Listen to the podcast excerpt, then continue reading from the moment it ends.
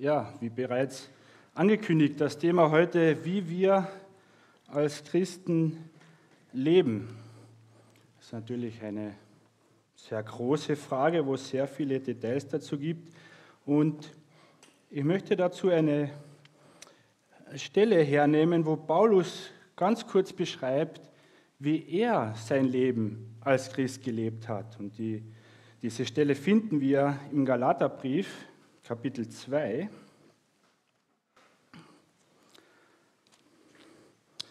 So Galaterbrief, Kapitel 2, die letzten drei Verse, also die Verse 19 bis 21. So Galater 2, die Verse 19 bis 21. Ich lese nun aus Gottes heiligen Wort. Denn ich bin durchs Gesetz dem Gesetz gestorben, damit ich Gott lebe und ich bin mit Christus gekreuzigt. Und nicht mehr lebe ich, sondern Christus lebt in mir. Was ich aber jetzt im Fleisch lebe, lebe ich im Glauben. Und zwar im Glauben an den Sohn Gottes, der mich geliebt und sich selbst für mich hingegeben hat. Ich mache die Gnade Gottes nicht ungültig, denn wenn Gerechtigkeit durch Gesetz kommt, dann ist Christus umsonst gestorben. Ja, wie leben wir unser christliches Leben? Oder ganz persönlich gefragt, wie lebst du dein christliches Leben? Paulus zeigt es uns hier, wie bereits gesagt, und im Vers 19 gibt er uns eine Art Bedingung, wie er überhaupt sein Leben als Christ leben kann. Und diese Bedingung lautet wie folgt, ich lese noch einmal Vers 19, denn ich bin durchs Gesetz, dem Gesetz gestorben, damit ich Gott lebe. Also Paulus sagt hier, damit er überhaupt für Gott leben kann, muss also diese Bedingung erfüllt sein. Aber diese Bedingung, dem Gesetz gestorben zu sein, ja, was, was heißt denn das eigentlich? Das klingt ein bisschen komisch, dem Gesetz gestorben zu sein. Und er sagt, ja, das, das ist die Bedingung und dadurch kann er Gott leben. Lasst uns mal zwei weitere Bibelstellen anschauen, wo das auch vorkommt. Eine ist gleich auch im Galaterbrief, Kapitel 5.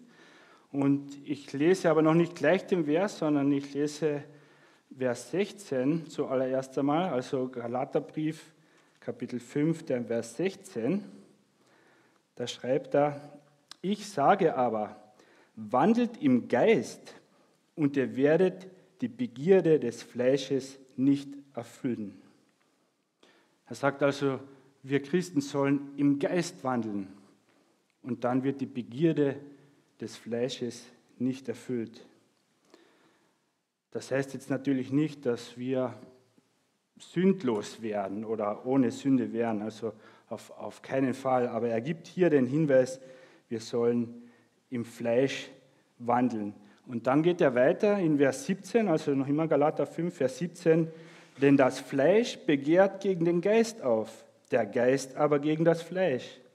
Denn diese zwei sind einander entgegengesetzt, damit er nicht das tut, was ihr wollt beschreibt jetzt Paulus einen Kampf zwischen Geist und Fleisch.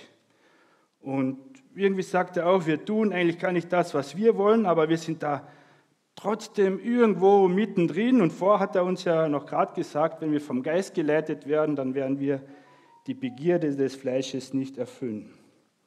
Und jetzt kommt der, der Vers, auf den ich eigentlich letzten Endes hinaus wollte, Vers 18, da sagt er dann, wenn ihr aber durch den Geist geleitet werdet, seid ihr nicht unter dem Gesetz. Also wieder so eine ähnliche Aussage. Vorher hat er gesagt, er ist dem Gesetz gestorben. Hier sagt er, er ist nicht unter dem Gesetz. Und hier sagt er, das ist quasi die Bedingung. Wenn wir vom Geist geleitet sind oder werdet, dann sind wir nicht unter dem Gesetz. Das ist quasi irgendwie eine Voraussetzung, so ähnlich wie die Voraussetzung, die uns Paulus vorgegeben hat, damit wir Gott leben. Ich möchte weitergehen zum Römerbrief, Kapitel 6 und wir werden ein, ein bisschen im Römerbrief bleiben, obwohl ich vielleicht ein, zwei Verse woanders her zitiere. Römer Kapitel 6, Vers 14 ist wiederum so eine ähnliche Aussage zu finden. Also Römerbrief Kapitel 6, Vers 14, da schreibt Paulus, denn die Sünde wird nicht über euch herrschen, denn ihr seid nicht unter Gesetz, sondern unter Gnade. Wir sehen hier wieder, dass die Sünde nicht über uns herrschen wird. Und ich sage nochmal, wir reden hier nicht, dass wir sündlos werden, sondern dass sie uns nicht dominiert und in eine Sklaverei bringt. Also die Sünde wird nicht über uns herrschen. Und die Begründung dafür ist wiederum einmal, weil wir unter Gnade sind und nicht unter dem Gesetz. Es gibt noch mehr Stellen, aber wir sehen irgendwie, dem Gesetz gestorben zu sein, nicht unter dem Gesetz zu sein, das dürfte wirklich wichtig sein, um unser Leben als Christen eben leben zu können. Wie gesagt, wir bleiben ein bisschen im Römerbrief. Ich möchte zum Römerbrief Kapitel 7 weitergehen und dort ab Vers 14 lesen bis Vers 24, also Römer Kapitel 7 ab Vers 14 bis 24. Da steht, denn wir wissen, dass das Gesetz geistlich ist. Ich aber bin fleischlich unter die Sünde verkauft. Denn was ich vollbringe, erkenne ich nicht. Denn nicht, was ich will, das tue ich, sondern was ich hasse, das übe ich aus. Wenn ich aber das, was ich nicht will, ausübe, so stimme ich dem Gesetz bei, dass es gut ist. Nun aber vollbringe nicht mehr ich es, sondern die in mir wohnende Sünde. Denn ich weiß, dass in mir, das ist in meinem Fleisch, nichts Gutes wohnt. Denn das Wollen ist bei mir vorhanden, aber das Vollbringen des Guten nicht. Denn das Gute, das ich will, übe ich nicht aus, sondern das Böse, das ich nicht will, das tue ich. Wenn ich aber das, was ich nicht will, ausübe, so vollbringe nicht mehr ich es, sondern die in mir wohnende Sünde. Ich finde also das Gesetz bei mir, dass ich das Gute tun will, nur das Böse vorhanden ist. Denn ich habe nach dem inneren Menschen Wohlgefallen am Gesetz Gottes. Aber ich sehe ein anderes Gesetz in meinen Gliedern, das dem Gesetz meines Sinnes widerstreitet und mich in Gefangenschaft bringt unter das Gesetz der Sünde, das in meinen Gliedern ist. Ich, elender Mensch, wer wird mich retten von diesem Leib des Todes? Ist dir das auch schon mal passiert? Du hast etwas Gutes tun wollen, du hast dich angestrengt und auf einmal war das Böse, du hast auf einmal das Böse getan und bist gescheitert. Vielleicht in dem Sinn, du wolltest etwas nicht tun und genau in der Anstrengung dann das nicht zu tun, hast es irgendwie trotzdem getan. Ich kenne solche Erfahrungen und und ich habe auch festgestellt, umso mehr ich mich angestrengt habe, umso mehr habe ich versagt. Ich habe, ich habe daraus keinen Sinn machen können. Ja, das ist ziemlich verzweifelnd, äh, zum Verzweifeln, ist frustrierend. Man könnte sagen, ich bin ein elender Mensch, so wie Paulus diesen Menschen hier in diesem Abschnitt beschreibt. Aber was ist eigentlich das Problem? Was ist eigentlich das Problem bei diesen Menschen? Und ich verstehe schon natürlich, letzten Endes ist das Problem die Sünde. Aber schauen wir mal einfach einmal ganz genau hin, was dieser Mensch hier macht, den Paulus hier in Römer 7, Verse 14 bis 24 beschreibt. Er schaut als erstes einmal auf das Gesetz und findet es gut. Und dann sagt er, ich will das Gute tun. Und er nimmt sich das vor und während er sich das vornimmt, das Gute zu tun, auf, auf einmal plötzlich macht er das, das Böse. Er macht auf einmal das, was er eigentlich gar nicht tun wollte. Er, er hat nicht gesagt, ich mache das Böse, ich mache das gut und boom, auf einmal ist da, hat er das Böse getan. Ja, ich versuche das einmal nochmal, obwohl ich hier vielleicht schon ein bisschen mitgefiebert habe, mit meinen Händen, das mit einem Beispiel zu erklären. Nehmen mal an, dass das Gesetz ist, du sollst keine Mäuse essen und du sagst, boah Gott, das ist aber ein richtig gutes Gesetz, das gefällt mir, Mäuse essen, das, das ist richtig gut. Und du sagst, das will ich tun, das ist das Gute, keine Mäuse essen. Und dann siehst du auf einmal eine Maus und sagst, ja, keine Mäuse essen, keine Mäuse essen. Und auf einmal jetzt, wham, wham, und du isst die Maus runter. Und du denkst dir, was, was, was habe ich getan? Das, das, bin doch, das bin nicht ich, das bin nicht ich. Aber irgendwie habe ich es doch irgendwie getan. Das ist, das, ja, das ist die, die Sünde. Die Sünde, die da noch in mir ist, ist da in diesem Text beschrieben. Und, und du denkst boah, ich bin so eklig, ich bin so ein elender Mensch. Was, ich, ich verstehe das alles überhaupt nicht, was da vor sich geht. Ja, ich möchte weiter darüber nachdenken jetzt, was sind jetzt eigentlich die Gründe? Warum passiert da auf einmal das, das Böse? Und ich möchte vier Gründe nehmen und für den ersten Grund aus Römer Kapitel 3, Vers, den Vers 20 zitieren. Da steht, darum, aus Gesetzeswerken wird kein Fleisch vor ihm gerechtfertigt werden. Und jetzt wichtig, denn durchs Gesetz kommt Erkenntnis der Sünde. Also durchs Gesetz kommt die Erkenntnis der Sünde. Und jedes Mal, wenn ein Mensch versucht, gegenüber dem Gesetz zu sagen, ja, ich tue das Gute, geht, die, geht das Gesetz her und schmeißt dich zurück und sagt, nein, du, du bist böse, du, du kannst nichts Gutes tun. Und wenn du dich noch mehr anstrengst, sagst, nein, Gesetz, ich, da steht, das ist gut, ich mache das Gute, dann wird das Gesetz mit noch mehr Kraft dich zurückstoßen und sagen, nein, nein, du bist nicht gut, weil die Aufgabe vom Gesetz ist, dass du die Sünde erkennst. Das ist ein Grund, warum dieser Mensch hier quasi bei seinem Versuch, das Gute zu tun, ja, auf einmal dann das Böse tut. Für den zweiten Grund zitiere ich aus 1. Korinther Kapitel 15, Vers 56, wo steht, der Stachel des Todes aber ist die Sünde, die Kraft der Sünde aber das Gesetz. Da steht, die Kraft der Sünde ist das Gesetz. Das gibt irgendwie also der Sünde Kraft. Und das heißt jetzt nicht, dass das Gesetz schlecht ist. Nein, auf, auf keinen Fall. Das Gesetz ist heilig, gerecht und gut. Aber wenn du der Sünde das Gesetz zeigst, also das, was verboten ist, dann erwacht die Sünde und bekommt eine Kraft. Und sie kommt aus dir heraus wie eine Schlange und frisst diese Maus. Also das das Bemühen, das Gesetz zu folgen, das gibt der Sünde eine Kraft. Und nicht deswegen, weil das Gesetz schlecht ist, sondern weil die Sünde jede Gelegenheit, die sie nur irgendwie findet, sucht, um dich sündigen zu lassen.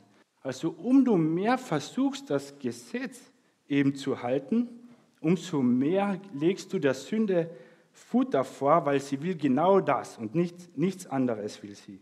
Du kannst sie in, mit deiner Kraft unmöglich da quasi unterdrücken, dass sie das tut. Ich komme zum dritten Grund und da zitiere ich nur einen Abschnitt aus Philippa 3, Vers 9. Schreibt wiederum Paulus, indem ich nicht meine Gerechtigkeit habe, die aus dem Gesetz ist. Paulus beschreibt hier, dass er nicht seine eigene Gerechtigkeit haben will. Wir nennen diese eigene Gerechtigkeit auch, auch oft Selbstgerechtigkeit. Und Paulus, Paulus sagt auch hier, dass diese eigene Gerechtigkeit oder diese Selbstgerechtigkeit aus dem Gesetz ist, aus dem Gesetz herauskommt. Und daraus kann man ganz einfach Schlussfolgern, dass quasi, wenn man versucht, das Gesetz zu halten, es letzten Endes, auch wenn man die besten Absichten hat, letzten Endes will man eine Selbstgerechtigkeit aufbauen.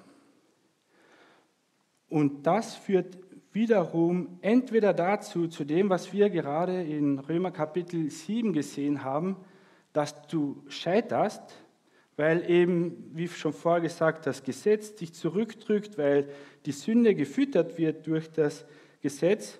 Du scheiterst quasi, diese Selbstgerechtigkeit aufzubauen und bist darüber verzweifelt.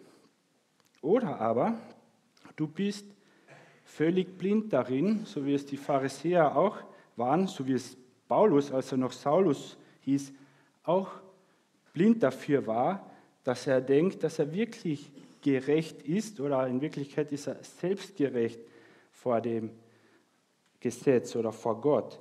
Und dazu möchte ich auch aus Römer Kapitel 2 noch drei Verse lesen, Vers 21 bis 23, wo Paulus eben über diese selbstgerechten Pharisäer, die völlig blind für die Sünde sind, folgendes sagt. Der du nun einen anderen lehrst, du lehrst dich selbst nicht. Der du predigst, man solle nicht stehlen, du stiehlst. Der du sagst, man solle nicht Ehe brechen, du begehst Ehebruch der du die Götzenbilder für Gräuel hältst, du begehst Tempelraub. Der du dich des Gesetzes rühmst, du verehrst, verunehrst Gott durch die Übertretung des Gesetzes. Also kurz gesagt, Paulus sagt hier, dass auch der Pharisäer, der denkt, ja, ich halte alle Gesetze, in Wirklichkeit, bei dem ist diese Gesetzmäßigkeit, dass da die Sünde jedes Mal zuschlägt, genauso vorhanden, nur er ist er ist, er ist völlig blind für diese Sünde. Wir nennen das eben Selbstgerechtigkeit. Also der dritte Grund war eigentlich, wenn man versucht, durch das Gesetz irgendwie gut zu werden, letzten Endes ist es eigentlich der Versuch, Selbstgerechtigkeit aufzubauen. Die einen sehen gar nicht, dass sie sündigen, die anderen ja, sehen es umso mehr es versuchen und, und sehen sich nur mal als elenden Mensch, der eigentlich nur böse ist. Und es bringt mich weiter zum, zum vierten Grund. Und wahrscheinlich, wenn man jetzt so ein bisschen äh, mitgedacht hat, dann kann man sich schon vorstellen, was der vierte Punkt ist. Der eigentliche Grund ist, dieser Mensch lebt unter dem Gesetz. Und wir haben vorher eben schon in zwei Bibelstellen gehört, dass wir eben nicht mehr unter dem Gesetz leben und eigentlich gar nicht dort darunter leben sollen. Und selbst Paulus in unserem Predigtext hatte gesagt, dass er durch das Gesetz dem Gesetz gestorben ist. Also noch einmal die Bedingung oder die Grundvoraussetzung, damit wir ein Leben als Christen führen können, ist es, dass wir nicht mehr unter dem Gesetz sind oder dem Gesetz gestorben sind. Sonst ändert das genau in dem Desaster, was wir vorher gesehen haben. Die Frage, die sich jetzt natürlich stellt, ist ja, wie leben wir denn nicht mehr oder nicht unter dem Gesetz? Und wir werden gleich sehen, da gibt es noch ein weiteres Problem und das sehen wir in Römer 7, Kapitel 1. Römer 7, Kapitel 1 schreibt Paulus, oder wisst ihr nicht, Brüder, denn ich rede zu denen, die das Gesetz kennen, dass das Gesetz über den Menschen herrscht, solange er lebt. Ja, was jetzt, Paulus? Jetzt, jetzt haben wir so gut herausgearbeitet, wir sollen nicht unter dem Gesetz leben und er ist auch dem Gesetz gestorben. Und da sagt er auf einmal, ja, das Gesetz herrscht über einen Menschen, solange er lebt. Und ich möchte es nicht so spannend machen. Die Antwort sagt in den weiteren Versen. Und ich möchte ähm, die nächsten zwei Verse lesen, also Römer 7, die Verse 2 bis 3. Da veranschaulicht Paulus uns einmal etwas in einem Beispiel. Da steht, denn die verheiratete Frau ist durchs Gesetz an den Mann gebunden, solange er lebt. Wenn aber der Mann gestorben ist, so ist sie losgemacht von dem Gesetz des Mannes. So wird sie nun, während der Mann lebt, eine Ehebrecherin genannt, wenn sie eines anderen Mannes wird.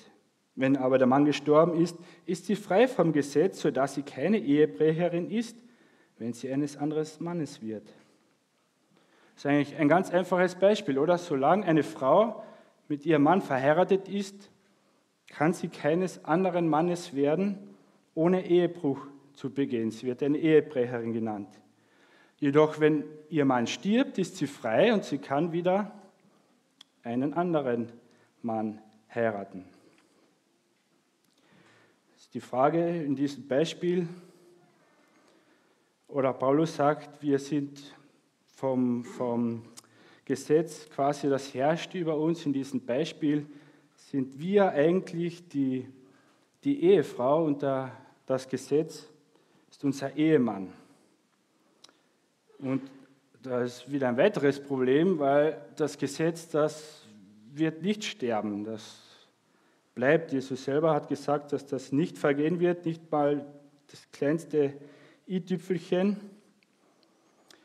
Also was ist hier wiederum die Lösung, wenn unser Ehemann oder das Gesetz, was über uns herrscht, nicht sterben wird?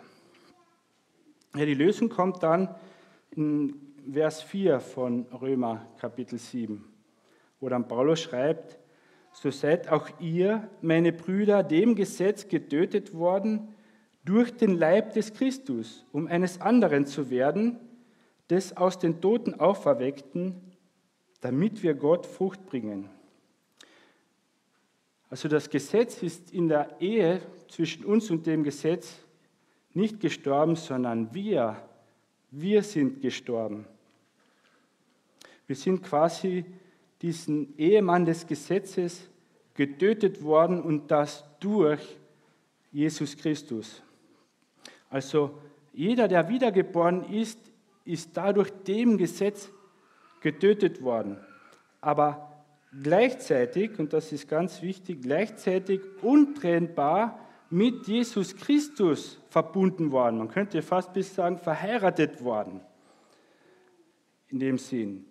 Und nun herrscht nicht mehr das Gesetz über uns, sondern jetzt herrscht Jesus Christus über unser Leben. Und Jesus Christus ist die einzige Autorität jetzt in unserem Leben. Weder das Gesetz, noch andere Menschen, noch Engel, noch irgendwelche Mächte können da irgendeinen Autoritätsanspruch auf uns haben. Es ist Jesus Christus, der unsere Autorität in unserem Leben ist und der jetzt über uns herrscht. Und das bezeichnet auch die Bibel manchmal, dass wir unter der Gnade sein dürfen. Das ist der Bund der Gnade. Von dem Bund des Gesetzes in den Bund der Gnade. Und das war nur möglich dadurch, dass Jesus Christus quasi am Kreuz sein Leben gegeben hat. Und wie jetzt dieses Leben mit Jesus Christus ausschaut, das möchte ich jetzt auch noch ein bisschen betrachten im Galaterbrief wieder, wo unser Predigtext ist. Also wir gehen wieder zurück in Galater Kapitel 2. Und ich möchte trotzdem nochmal erst im Vers 19 lesen, weil ich denke, das ist von entscheidender Wichtigkeit. Vers 19 steht, denn ich bin durchs Gesetz, dem Gesetz gestorben, damit ich Gott lebe. Ich möchte das nochmal ganz klar machen. Die Voraussetzung, um für Gott zu leben, ist, dass wir dem Gesetz gegenüber gestorben sind, den alten Ehemann, den alten Bund über gestorben sind und jetzt im neuen Bund leben. Und erst im neuen Bund oder wenn wir mit Jesus Christus leben, können wir auch Gott leben, so wie Paulus das hier beschreibt. Paulus sagt dann weiter, bei mir ist es noch Vers 19, bei andere ist es vielleicht schon der Anfang von Vers 20. Ich bin mit Christus gekreuzigt. Und da sehen wir etwas sehr Überraschendes, würde ich mal sagen, oder vielleicht für viele. Für Paulus ist das Evangelium etwas sehr Persönliches. Und es ist auch persönlich, weil es ist eine Person. Das Evangelium ist Jesus Christus. Er ist ist die frohe Botschaft. Das Evangelium ist nicht irgendwo eine abstrakte Tatsache, wo ich sage, ah ja, das ist richtig. Nein, das Evangelium, das, das lebt, das ist lebendig, das ist persönlich, das ist eine Person, das ist, das, das ist weit mehr als, als vielleicht zwei, drei Fakten über, über eine Person namens Jesus zu wissen und sagen, ja, das ist, das, da stimme ich zu, das ist mal passiert. Da ist, da ist viel, viel mehr da, da, da, da ist Leben, das ist persönlich und und wie bereits vorher gesagt, wir sind in gewisser Weise verheiratet mit, mit Jesus. Da, das heißt, wir sind täglich da mit ihm in, in Gemeinschaft und wir schauen auch täglich darauf, was hat er für, für mich getan, welche Werke am Kreuz hat er für mich vollbracht und ich sinne darüber nach, was dieser Ehemann oder Jesus Christus für mich vollbracht hat, für mich persönlich, nicht einfach nur irgendwo eine Wahl, sondern für mich, für mich persönlich am Kreuz getan hat. Und wenn uns das immer tiefer und persönlicher bewusst wird, was, was der Herr Jesus Christus, unser Heiland, für uns getan hat, dann denke ich auch, dann fällt es uns viel leichter, auch das zu tun, was jetzt Paulus weiterschreibt in Vers 20, weil das ist etwas sehr Schwieriges. Er schreibt dann weiter in Vers 20, und nicht mehr lebe ich, sondern Christus lebt in mir. Paulus sagt quasi, umso mehr ich auf das schaue, was Jesus Christus getan hat, und wahrscheinlich auch, nehme ich an, im Vergleich zu dem, was er gemacht hat. Und wie gesagt, er war ein Pharisäer. Er hat, sagt selber von sich, er ist dem Gesetz über untadelig geworden. Das war jetzt kein in dem Sinn böser Mensch in der Gesellschaft. Das, das war einer von, von den Braven. Und wenn er schaut, was Jesus Christus für ihn getan hat, und er sagt, das steht in Philippa 3, er erachtet es als, als Dreck, was er quasi als guter Mensch, als guter Mensch getan hat. Und, und seine Reaktion ist drauf, ja, jetzt, jetzt lebe nicht mehr ich. Hervor hat er gesagt, ich bin mit Christus gekreuzigt. Es geht überhaupt nicht mehr um mich, was ich will, was ich tue. Nichts mehr, weil es lebt ja Jesus Christus selbst in mir. Wenn man auf seine Werke schaut, der lebt in mir. Der allmächtige Gott lebt in mir, durch den die Welt erschaffen wurde, der Mensch wurde, der am Kreuz starb. Der große, allmächtige Gott, der lebt in mir. Was soll ich da noch hergehen und sagen, ja, ich will das tun und das wäre eine gute Idee. Völlig, völliger Schwachsinn, umso mehr man darüber überlegt. Ich möchte es aber trotzdem mal in einem Beispiel nochmal verdeutlichen. Stell dir vor, das christliche Leben ist, du müsstest Geige spielen können. Und du hast zwar eine Geige und hast aber leider keine Ahnung, wie man Geige spielt und du hast aber in dir den, der perfekt Geige spielen kann. Irgendwie ist er in dir drin, du verstehst es nicht so ganz, so wie Jesus Christus in uns drin ist und irgendwie, ja, verstehen wir irgendwie nicht. Aber nehmen mal an, du hast den besten Geigenspieler in dir drinnen. Ja, was würdest du machen? Du würdest ihm irgendwie sagen, ja, weißt was, ich, ich werde alles tun, dass einfach du das anfängst zu bewegen. Und, und wenn du da ihm das über, überlässt, dann wird er die schönsten Melodien spielen. Aber wenn du anfängst, sagst, ja, ich weiß das irgendwie besser, dann, ja, ich glaube, dann werden die meisten davonlaufen, wenn du Geige oder vor allem wenn ich Geige spiele, weil da werden keine schönen Töne und geschweige denn Melodien hervorkommen. Und deshalb denke ich, sollten wir, so wie Paulus, wirklich uns jeden Tag aufs Neue bewusst machen, ich lebe nicht mehr, sondern Christus lebt in mir und uns wirklich ganz bewusst Gott hingeben und sagen, hier bin ich. Es geht nicht mehr darum, was ich tun will, sondern lebe du mein Leben. Das, was du willst, das soll heute geschehen und sich das jeden Tag nochmal neu bewusst zu machen, sich ihm hinzugeben. Was dann passiert, möchte ich nur ein kurzes Beispiel geben. Das finden wir in 1. Korinther 15, Vers 10. Da schreibt Paulus etwas sehr Eigenartiges, sage ich mal, auf die Schnelle. Sagt, aber durch Gottes Gnade bin ich, was ich bin. Und seine Gnade mir gegenüber ist nicht vergeblich gewesen. Und jetzt kommt das Komische sondern ich habe viel mehr gearbeitet als sie alle, nicht aber ich, sondern die Gnade Gottes, die mit mir ist. Wir wissen alle, Paulus sein Dienst auf Erden, er war wirklich riesengroß. Er hat, schreibt er hier, mehr gearbeitet als sie alle. Er vergleicht sich an dieser Stelle mit den anderen Aposteln. Und während er noch sagt, ich habe mehr gearbeitet als sie alle, sagt er aber auf einmal, eigentlich war das ja gar nicht ich, das war ja die Gnade die mit mir war. Kommt uns das irgendwie bekannt vor? Haben wir so im Prinzip heute schon mal gehört? Paulus sagt hier, ich habe ja, hab das gemacht, ich habe gearbeitet, ja, aber eigentlich nicht ich, das, das, das war die, die Gnade, die mit mir war.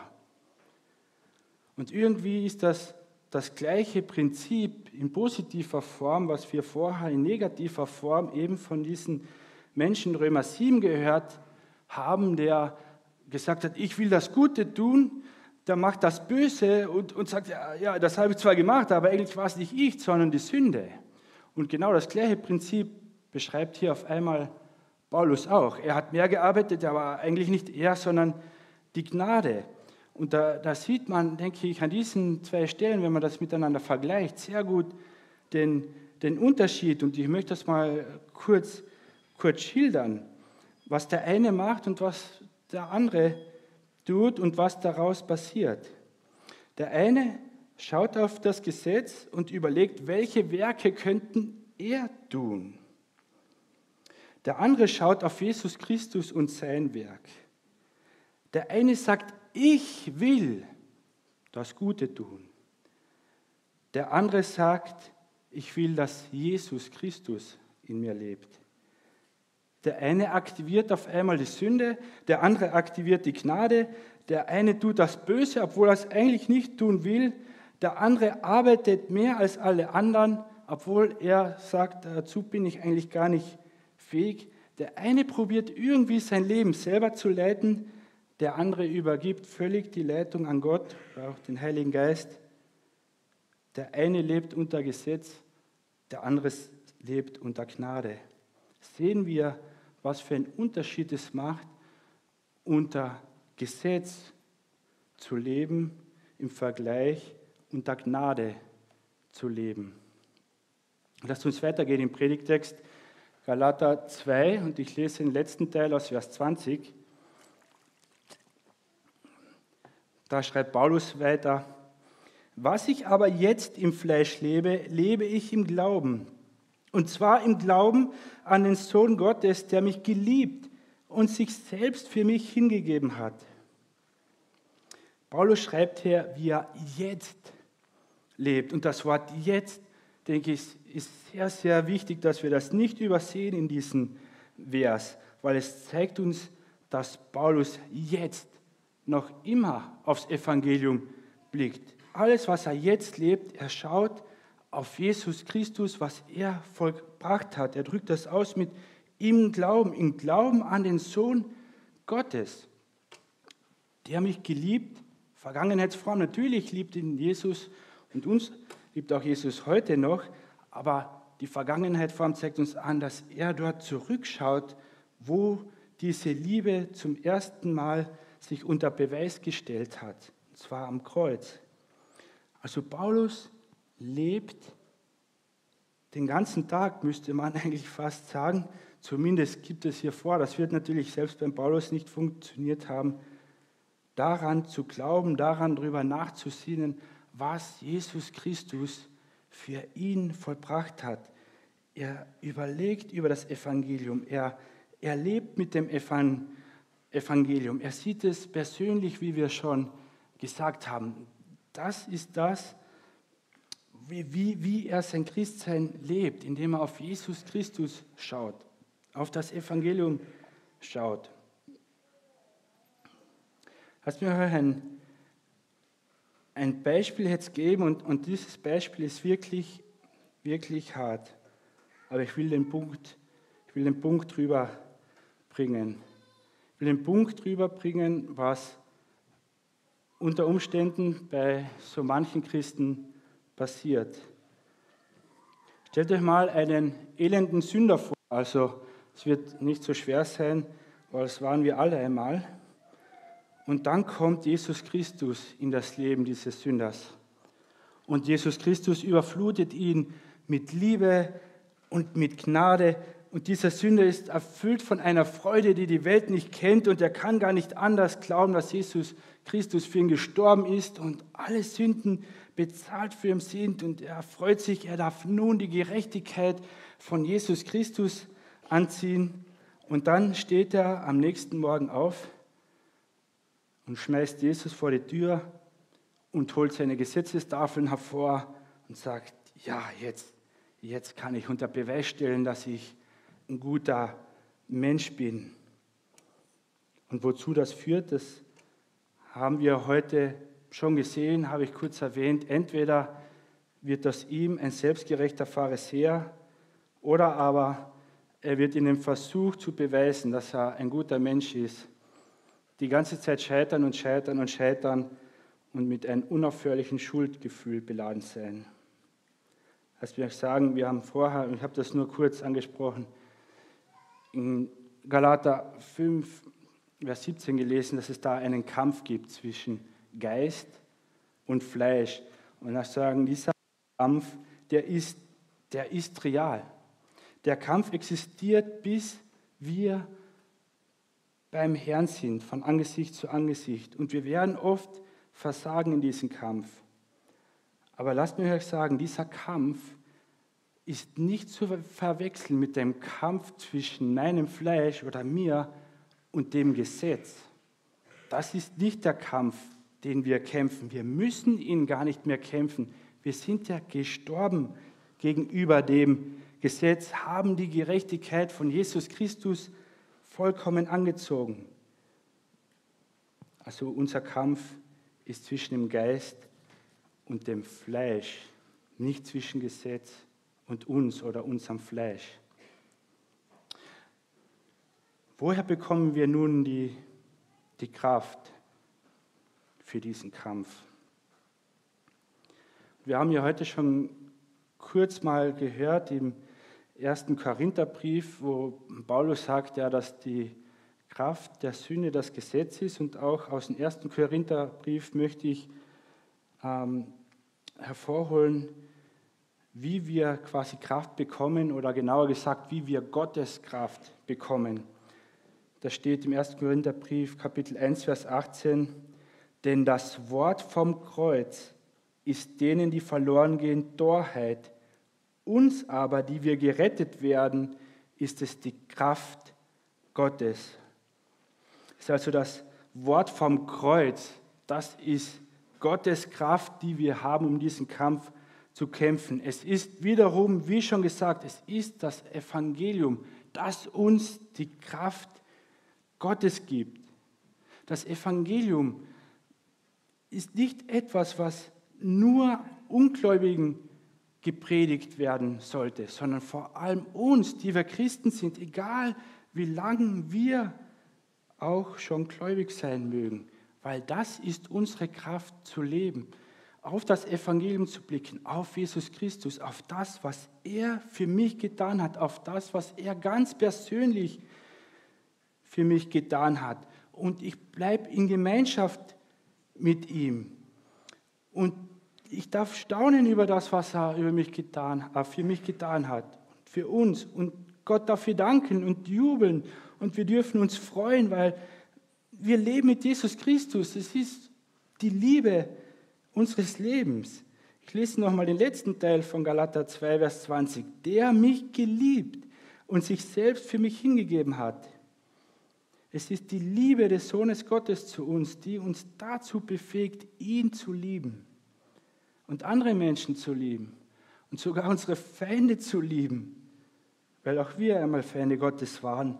Aber aus Gnade Gottes sind wir errettet worden, weil Jesus Christus uns geliebt und sich selbst für uns hingegeben hat. Ja, es ist so schön, ich würde da lieber weitermachen, aber ich muss uns nochmal wieder zurückholen zu dem eigentlichen, zu dem eigentlichen Kampf, weil das Fleisch wird alle Tricks, und das hat sehr viele Tricks, anwenden, dass wir nicht mehr auf Jesus Christus und sein Kreuz blicken, sondern auf uns selbst und wie wir gut sein können. Und wir denken, Sünde trickst uns da oft aus. Ja, schauen wir aufs Gesetz und dann vergleichen wir uns und schauen, dass wir gut sein können. Und deswegen möchte ich nochmal, weil es so wichtig ist, drei Bibelstellen zeigen, die klar machen sollen, dass wir Christen nicht das Gesetz benötigen, um unser christliches Leben zu leben, sondern Jesus Christus benötigen und sein Werk der Erlösung, um unser Leben zu leben. Die erste Stelle, die ich dazu lesen möchte, ist 1. Timotheus, die Verse 5 bis 9. Und man muss wissen, Paulus war ein, oder so sagen Timotheus, war ein langer Wegbegleiter von von Paulus, schon wie er ganz jung war, ist er mit Paulus umhergezogen und hat viel gelernt von ihm. Und der Timotheusbrief, oder das sind eigentlich zwei, gehört zu den Pastoralbriefen. Und man könnte fast sagen, dass Paulus hier quasi am Ende seines Lebens, wo er diese Briefe schreibt, quasi dass das Vermächtnis an Timotheus, sein Vermächtnis übergibt. Und interessant, jetzt im 1. Timotheusbrief, Kapitel 1, ab Vers 5, da gibt Paulus, nachdem er Timotheus begrüßt, begrüßt hat, seine erste Lektion, wenn man so will. Da schreibt er, das Ziel der Weisung aber ist Liebe, aus reinem Herzen und gutem Gewissen und ungeheuchelten Glauben. Davon sind einige abgeirrt und haben sich leerem Geschwätz zugewandt. Sie wollen Gesetzeslehrer sein und verstehen nichts, weder was sie sagen noch was sie fest behaupten. Wir wissen aber, dass das Gesetz gut ist wenn jemand es gesetzmäßig gebraucht. Und jetzt lese ich noch den Anfang von Vers 9. Hört mal zu, was Paulus da dem Timotheus sagt. Indem er dies weiß, dass für einen Gerechten das Gesetz nicht bestimmt ist. Das Gesetz, schreibt hier Paulus ganz klar, ist nicht für einen Gerechten bestimmt. Das steht hier ganz klar. Und um da auch gar keine irgendwelche Unklarheiten aufkommen zu lassen. Ein Gerechter hier ist nicht ein Gläubiger, der aufgehört hat zu sündigen. Das meint Paulus hier nicht mit einem Gerechten, sondern ein Gerechter ist jemand, der von neuem geboren wurde und dadurch die Gerechtigkeit von Jesus Christus angezogen hat. Also das Gesetz ist nicht für einen Gerechten bestimmt und daran erinnert Paulus den Timotheus gleich am Anfang von diesem Brief. Stellt sich natürlich die Frage, ja, was ist, was ist denn dann, wenn da schwere Sünde auf einmal im Leben von Christen aufkommt? Was ist dann, was ist dann zu tun? Sollte man da nicht das Gesetz rausholen? Dazu möchte ich eine weitere Bibelstelle lesen. Und zwar steht im 1. Korintherbrief, Kapitel 6. Ich lese ein bisschen mehr. Ich lese ab Vers, ähm, ja, ich lese ab Vers, ab Vers 14.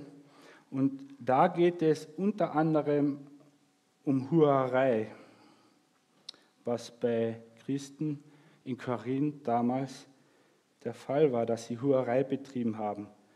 Und achtet mal ganz genau darauf, ob Paulus das Gesetz verwendet, um sie irgendwie zu konfrontieren oder zu sagen, ihr müsst, ihr müsst dieses Gesetz halten oder irgendwas in dieser Richtung. Achtet mal darauf, ob er sowas sagt, obwohl wir hier von Hurerei sprechen. Also ich lese 1. Korinther Kapitel 6 ab Vers 14. Gott aber hat den Herrn auferweckt und wird auch uns auferwecken durch seine Macht. Wisst ihr nicht, dass eure Leiber Glieder Christi sind? Soll ich denn die Glieder Christi nehmen und sie zu Gliedern einer Hure machen? Auf keinen Fall. Oder wisst ihr nicht, dass wer der Hure anhängt, ein Leib mit ihr ist? Denn es werden, heißt es, die zwei ein Fleisch sein. Wer aber dem Herrn anhängt, ist ein Geist mit ihm. Flieht der Unzucht. Jede Sünde, die ein Mensch begehen mag, ist außerhalb des Leibes. Wer aber Unzucht treibt, sündigt gegen den eigenen Leib? Oder wisst ihr nicht, dass euer Leib ein Tempel des Heiligen Geistes in euch ist, den ihr von Gott habt und dass ihr nicht euch selbst gehört? Denn ihr seid einen, um einen Preis erkauft worden. Verherrlicht nun Gott mit eurem Leib. Ich denke, an keiner Stelle hält Paulus hier den Christen das Gesetz vor und fordert, ihr müsst das Gesetz halten, weil ihr seid ja Christen. Obwohl er hier nach seinen eigenen Worten von einer schrecklichen, wenn nicht vielleicht von der schrecklichsten Sünde redet.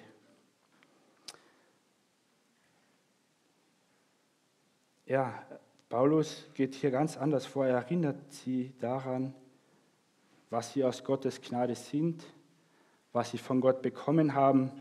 Doch am Ende Vers 20 sagt er, schaut mal, ihr seid mit einem Preis erkauft worden. Und das ist wieder der, der Hinweis, schaut mal, schaut mal, wie groß der Preis war. Schaut mal aufs Kreuz, schaut auf Jesus Christus, wie groß dieser Preis war. Und ich denke, das, das Evangelium ist das, was diese Galater wieder, die, die Korinther wieder zurückbringen wird und von dieser Sünde ablassen wird. Die dritte Stelle, die ich lesen möchte, befindet sich in unserem Predigtext und ist der letzte Vers dieser drei Verse oder auch der letzte Vers von Kapitel 2, also Galater Kapitel 2, Vers 21 schreibt Paulus, ich mache die Gnade Gottes nicht ungültig, denn wenn Gerechtigkeit durch Gesetz kommt, dann ist Christus umsonst gestorben. Paulus sagt hier klar, wenn Gerechtigkeit durch das Gesetz kommt, ja, dann ist Christus umsonst gestorben. Jesus Christus ist aber nicht umsonst gestorben, sondern er ist gestorben, damit wir dem Gesetz gestorben sind und dadurch wurden wir vom Gesetz befreit, um mit Jesus Christus leben zu können. Und durch den Glauben an Jesus Christus ist uns seine Gerechtigkeit gegeben worden. Und seine Gerechtigkeit ist vollkommen. Wir müssen nicht mehr zum Gesetz gehen und versuchen, durch das Gesetz dieser Gerechtigkeit noch irgendetwas hinzuzufügen oder irgendwie aufrecht zu erhalten. Diese Gerechtigkeit von Jesus Christus ist perfekt. Aber wenn wir versuchen, das irgendwie, warum auch immer, durch Gesetz dieser Gerechtigkeit etwas hinzuzufügen oder, weiß nicht, aufrechtzuerhalten, ja dann ist so, wie Paulus sagt, dann machen wir die Gnade ungültig. Aber das sollte nicht unser Leben als Christ sein, sondern unser Leben sollte unter Gnade sein. Wir sollen unter der Gnade leben, indem wir dem Gesetz gestorben sind und uns bewusst machen, dass das Gesetz keinen Herrschaftsanspruch auf uns mehr hat, sondern der Sohn Gottes, Jesus Christus selbst, der regiert jetzt unser Leben. Und jeden Tag dürfen und sollen wir uns darüber freuen, was er vor fast 2000 Jahren am Kreuz von Golgatha für uns vollbracht hat. Und immer wieder darüber erstaunt zu sein, dass Jesus Christus uns geliebt und sich selbst für uns hingegeben hat, damit wir mit ihm und für ihn leben können. Amen.